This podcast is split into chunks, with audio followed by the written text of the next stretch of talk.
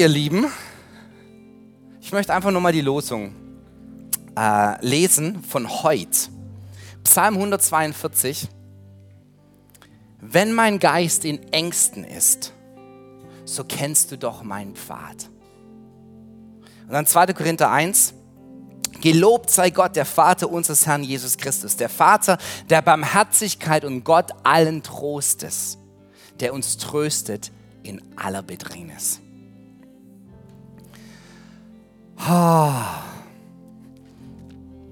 Ich möchte euch heute ein bisschen von mir erzählen. Ähm, ich arbeite ja bei Passion und Passion als, als Gesamtes wird gerade erschüttert. Und das hat schon angefangen, bevor die ganze Corona-Krise äh, begann. Da, wo Gott einfach mit uns angefangen hat, einen Weg zu gehen. Und wir uns darauf auch eingelassen haben und sagen, okay, Jesus, mal gucken, was du da mit uns vorhast. Und, und in so Zeiten der Erschütterung, das ist wirklich ein Erschüttern. Da, da kommen Sachen hoch, die einfach im Alltag nicht unbedingt immer sichtbar sind, weil ich so busy bin mit anderen Sachen. Und, und das Erschüttern, das muss und es darf äh, positiv empfunden und empfangen werden. Ja? Dieses Erschüttern mit der Dankbarkeit, oh Jesus, danke, dass du nochmal tiefer mit mir in den Prozess reingehst. Danke, dass, dass ich es dir wert bin, ja? dass du wirklich mich zur Vollendung bringst. Die Umstände, in denen so ein Erschüttern passiert, die sind nicht immer positiv. Ja? in dieser Bedrängnis, wo Gott uns tröstet, da passiert oft dieses Erschüttern. Aber das Erschüttern selber, Gott sei Dank, dass es passiert. Jetzt gerade wird die Welt erschüttert. Die ganze Welt ist, wird gerade durchgeschüttelt. Und jeder versucht sich irgendwie irgendwo festzuhalten, an irgendwas zu klammern. Und hoffentlich kriegt es die Politik Hoffentlich kriegt es äh, die Wissenschaft irgendwie hin, die Medizin irgendwie hin. Hoffentlich. Hoffentlich hält das System irgendwie so. Weil ich fühle mich gerade absolut erschüttert. Was macht es mit dir? Ganz ehrliche Frage, was macht es mit dir? Ich bin auch gerade in so einem Erschütterungsprozess. Und diese Woche ganz praktisch ist bei mir einfach nochmal tiefer gegangen, wo ganz, äh, ganz plumpe, banale äh, Existenzängste hochgekommen sind. Und ich einfach nochmal mit Jesus Sachen durchbuchstabieren habe müssen und vielleicht morgen und nächste Woche das auch nochmal machen muss. Wo ich so dankbar bin, dass er nicht einfach nur sagt, Timo, pff, das ist okay, machen wir halt irgendwie so weiter, sondern nee, jetzt gerade in dieser, in dieser Situation, in diesem Erschüttern, wie lassen wir uns darauf ein, auf das, was Jesus in der Situation in mir und dann nachher durch mich machen will? Und was passiert, wenn so eine Erschütterung passiert? Das, äh, da kommen Sachen hoch, wo ich merke, Dinge, die vielleicht nicht auf einem beständigen, auf einem ewigen Fundament stehen. Die fallen weg, die fangen an wegzubröseln die kommen ins Wanken. Und ich merke, dass ein paar Sachen einfach mir keinen Halt geben, die im Alltag vielleicht gar nicht so schlimm waren. Und die Frage, die ich mir immer selber stellen muss, und die möchte ich dir ausstellen, lässt du dich auf den Prozess ein? Das ist nämlich eine Entscheidung, sich auf den Prozess einzulassen. Denn, ganz ehrlich, das Resultat von so einem Prozess wird sein, dass ich mit mir konfrontiert bin, mit Dingen, die in meinem Leben äh, noch ausbaufähig sind. Ja? Und das braucht Mut.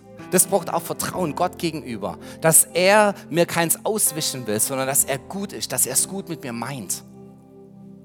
Da kommen ganz, ganz fundamentale Gottesfragen auch in mir hoch. Kann ich dem Gott überhaupt vertrauen? Weil bis jetzt, wenn alles gut ist, dann ist kein Problem. Ja, aber jetzt gerade, ich brauche ihn, aber ich weiß nicht, ob er wirklich vertrauenswürdig ist. Hm.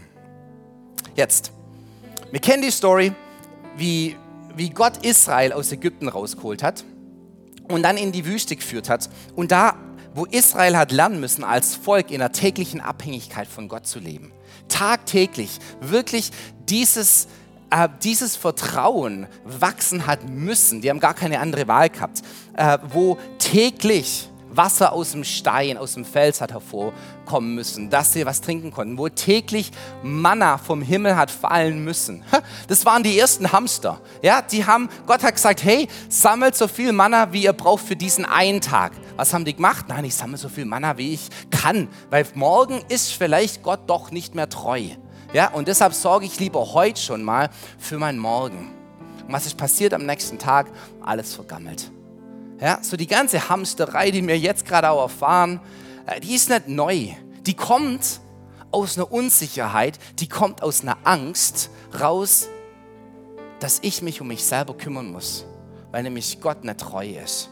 Ich vertraue ihm noch nicht ganz. Da ist ein Misstrauen in mir seiner Güte gegenüber und deshalb gucke ich, dass ich so viel wie möglich selber irgendwie äh, hinkriege. Da kommt so das Misstrauen das das Volk Gott gegenüber hatte, kam in der Wüste voll zum Vorschein.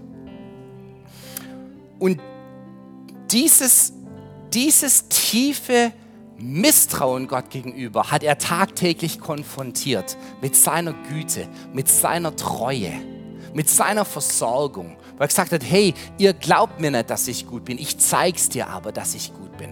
Ihr glaubt mir nicht, dass ich versorge. Ich zeige dir aber, dass ich dich versorge. Ihr glaubt mir nicht, dass ich euch heile, aber ich bin derjenige, der euch heilt. Ich bin derjenige, der euch führt. Ich bin derjenige, der euch verspricht und sein Versprechen hält. Ich bin, ich bin alles, was ihr braucht. Hm. Und was in Israel aber hochgekommen ist, in dem Volk in der Zeit, war genau dieses Misstrauen, dieses Gottesbild. Er ist nicht für mich. Und jede Möglichkeit, die Israel hatte, Gott irgendwie anzuklagen, haben sie ausgenutzt. Aha, hier haben wir es wieder. Du bist doch nicht treu. Bis hin, und das müsst ihr euch echt mal vorstellen, in diesen Stresssituationen, da, in, da kommt so viel Angst und Unsicherheit in mir rauf, dass ich die absurdesten Verschwörungstheorien anfange zu glauben. Ja? Bis hin, dass Israel gesagt hat, Gott hat uns aus, dieser Wüste, äh, aus Ägypten rausgeführt in die Wüste, um uns in der Wüste umzubringen, weil die Gräber in Ägypten nämlich voll sind. Absoluter Schwachsinn. Aber ich merke das, wie jetzt auch äh, Social Media ist voll mit irgendwelchen Sachen, wer könnte hinter dem Ganzen stecken? Was ist da wirklich los? Und, und, und, und das ist gut, sich einfach mal sowas zu fragen, aber ich merke, wie da eine Angst hin hervorkommt, sich an irgendwas festzuhalten, irgendjemand beschuldigen zu können. Weil ich brauche einen Schuldigen. Ich, weil in meiner Ohnmacht, ha, die, die, diese Furcht muss ja irgendwie hin und die drücke ich meistens durch Frust aus oder durch Zorn. Und dann beschuldige entweder Gott oder ich beschuldige meine Regierung oder ich beschuldige meinen Nachbarn, der keine 1,5 Meter Abstand abhält, was auch immer. Ich beschuldige irgendjemand. Jetzt, ha, 1. Korinther 13, da wird die Liebe beschrieben, ja, was die Liebe ist, wer die Liebe ist. Denn Gott selber ist ja Liebe. Und die Liebe, die hofft alles, die erträgt alles, die erduldet alles. Das ist Gott. Er hofft alles, er erträgt alles, er erduldet alles. Und er lässt sich nicht abwenden von meinem Misstrauen. Auch wenn ich mal voll ihn anschreie, mich beim Auskotz, was auch immer, er ist davon nett eingeschnappt und wendet sich dann ab. Im Gegenteil, er erträgt alles. Und er begegnet meinem Misstrauen mit seiner Güte jeden Tag neu jeden Tag neu. Und er ist langmütig und er zeigt sich als treu, so wie ein guter Papa ist. Aber die Lektion des Vertrauens, die muss gelernt werden. Die muss wirklich gelernt werden. Nicht, weil das Gott irgendwie fordert, sondern weil das das Leben ist und Leben im Überfluss. Wenn ich endlich mal loslassen kann von meinem verkrampften Kontrollieren, uns ihm in die Hand geben kann und sagen, oh, hier ist ein Gott, der absolut gut ist, ein Gott, der für mich ist, ein Gott, der treu ist, dem kann ich vertrauen. Und wenn ich mich dagegen weigere, Gott hat alle Zeit der Welt, ja, dann drehe ich halt nochmal eine Runde in der Wüste. Aber ihm ist so, wie ich bin ihm so wichtig, dass er sagt, hey Timo, die Lektion des Vertrauens, ich möchte, ich möchte, dass du das lernst. Ich, und die ganze Corona-Sache, das ist nicht die Wüste. Ah, Aber die Dinge, die in uns erschüttert werden sollen, die bringt Gott ans Licht um mir selber einen Spiegel vorzuhalten. Da, wo ich mich vielleicht selber im Alltag überliste oder mich so ablenke mit Job, mit Hobbys, mit Familie, mit was auch immer, dass ich mein eigenes, äh, dass die Risse in meinem Fundament, dass ich sie selber nicht mehr sehe. Und jetzt gerade werden die Prioritäten wieder bei uns neu sortiert, wo wir merken, ah, was wirklich wichtig ist. Ja, das ist wie die Zeit an Weihnachten. Ja, da, da, besinnt sich jeder, dann merkt man wieder, ah, Job ist vielleicht doch nicht ganz so wichtig. Beziehungen, Familien, Friede in meinen Beziehungen, Friede mit Gott, das ist wichtig. Und das passiert jetzt gerade in dieser Erschütterungszeit genauso. Aber in meiner Schwachheit, wo ich merke, da kann ich, da muss ich sogar Gott vertrauen. Und ganz ehrlich, das wird so lange dauern, ähm, bis wir es lernen. Und es ist nett, weil Gott böse ist oder uns einfach irgendwie nochmal rausschickt und eine Strafarbeit machen lässt oder so. Im Gegenteil, er sagt, hey, das Leben, das ich für dich habe, das, ähm, das kannst du nur aus einer absoluten Abhängigkeit und Dankbarkeit mir gegenüber erfahren. Israel hat sich nicht mal von Gott in die Wüste führen lassen. Ja? Gott hat gesagt, hey, wir gehen hin und die wollten nicht. Da hat sogar die Ägypter braucht, die von hinten herkommen, bis Israel sich endlich mal getraut hat, in die Wüste zu gehen, ähm, da wo Gott auf sie gewartet hat. Und im Gegenteil dazu, Jesus nach seiner Taufe hat ihn der Heilige Geist eingeladen und vom Heiligen Geist ist er in die Wüste geführt worden und Jesus ist da willig hinterhergegangen. Und er war 40 Tage da. Und auch da ist diese Erschütterung passiert bei Jesus. Und er wusste, auf welchem Fundament er steht. Ja, du kannst, egal was hier an Umstände an mich rankommt, Versuchung, ähm, entweder Gott anzuklagen oder Gott zu verlassen oder mich auf mich selber zu verlassen, mehr als ich mich auf Gott verlasse. Du kannst all das an mich ranbringen. Aber ich weiß, dass ich auf dem Fundament stehe, das niemand erschüttern kann, das ewig steht. Und wenn du Christ bist, wenn du mit Jesus gehst, dann frage ich dich ganz ehrlich, in dieser Zeit brennst du noch? Ja? Oder brennst du wieder? Wie geht es dir innen drin gerade? In dem Ganzen, ist da noch Leidenschaft da? Oder, ganz ehrlich, habe ich diese Lebensdichte ein Stück weit auch als Ausrede benutzt, ähm, dass ich einfach nimmer so on fire sein kann oder will, weil es einfach gerade busy ist und du bist in, in der Rush-Hour-Phase deines Lebens. Und es ist ja ganz klar, dass da ein bisschen Sachen runtergefahren werden. Ja? Und, und, es ist, wir haben Familie und wir haben Kinder und wir haben äh, Jobs und wir haben Zukunft und was auch immer noch. Aber brenne ich noch für Jesus? Das ist die Frage, die ich dir heute Abend stellen will. Oder gebe ich den ganzen Sachen um mich rum, ob das jetzt in diesem Moment die ganze äh, Angst ist und Stress und was auch immer, oder wenn die Sache auch wieder vorbei ist und wir zurück in unseren Alltag gehen, mache ich da einfach so weiter wie vorher. Bin ich genauso busy mit, mit Hobbys und mit Job und Familie und dass ich einfach Gott irgendwie so nebenher halt laufen lasse. Oder brenne ich für ihn, wo ich merke, ich wach morgens auf und denke, yes, nochmal einen Tag mit Jesus. Ich gehe abends ins Bett und sage, Jesus, ich kann es kaum erwarten, die Nacht mit dir zu verbringen. Und wenn du Jesus nicht kennst und nicht mit ihm läufst, wenn du, nicht, wenn du sagst, hey, ich bin noch kein Christ, dann ganz ehrlich, einfach nochmal die Frage sich selber zu stellen, ähm, welchen Ewigkeitswert hat in mein Leben, über mein, über mein Leben hinaus? In was investiere ich denn gerade? Die Sachen, wo, wo ich denke, das ist das, was, um was es im Leben geht. Haben die wirklich Bestand? Erfüllen die mich? Machen die mich wirklich glücklich? Oder gibt es da was, das größer ist als das, was ich bin? Ja, Gibt es da einen Gott, der das auch ausfüllen will? Meine Bedürfnisse, da wo, da wo ich mir selber nicht genug bin, wo ich einfach nur ein bisschen mehr aus dem Leben raus haben will, wo Jesus sagt, natürlich, das habe ich ja in dich reingelegt, dieses Verlangen, dieses Bedürfnis, Leben und Leben im Überfluss zu leben.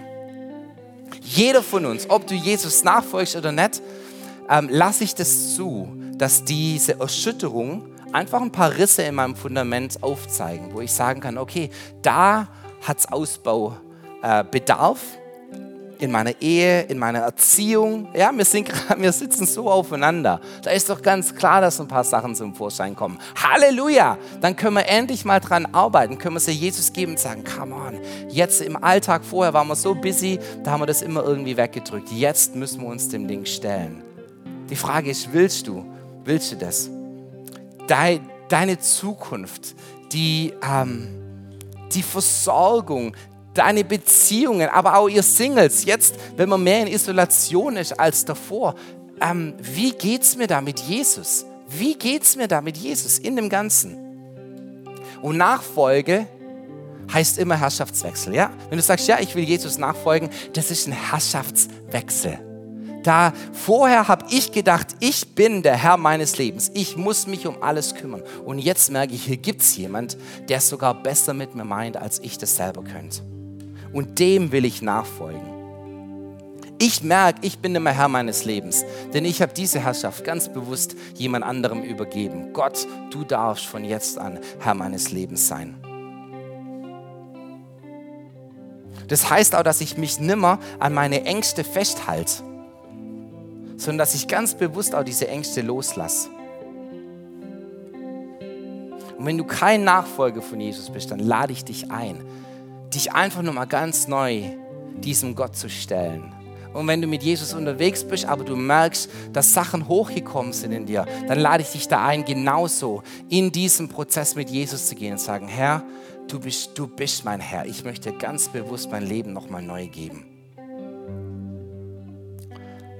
Wenn du das gerade gemerkt hast, wow, da ist in mir irgendwas hochgekommen, ich möchte da, ich bin nimmer im Friede und ich war vielleicht noch niemals im Friede. Ich bin die ganze Zeit getrieben, die ganze Zeit gestresst. Ich wach nachts auf, weil ich nimmer schlafen kann vor lauter Sorgen oder Ängste. Da möchte ich dich einladen, geschwind ähm, deine Hand auf dein Herz zu legen, wenn das geht. Sagen, Jesus, ich gebe dir nochmal ganz neu mein Leben du bist der Herr meines Lebens.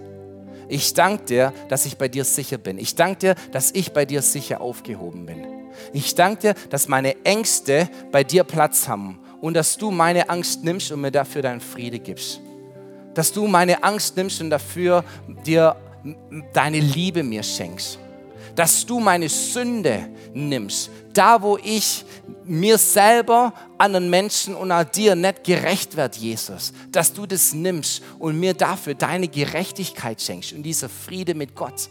Danke, dass du derjenige bist, der mein Gewissen reinwaschen kann, dass ich heute Nacht ins Bett gehen kann und reines Gewissens, guten Gewissens einschlafen kann. Danke, dass du derjenige bist, der mir Hoffnung schenkt, da wo ich keine Hoffnung habe. Jesus, du bist der Herr meines Lebens. Und von jetzt an möchte ich ganz bewusst dir folgen, weil du gut bist und du es gut mit mir meinst. Amen.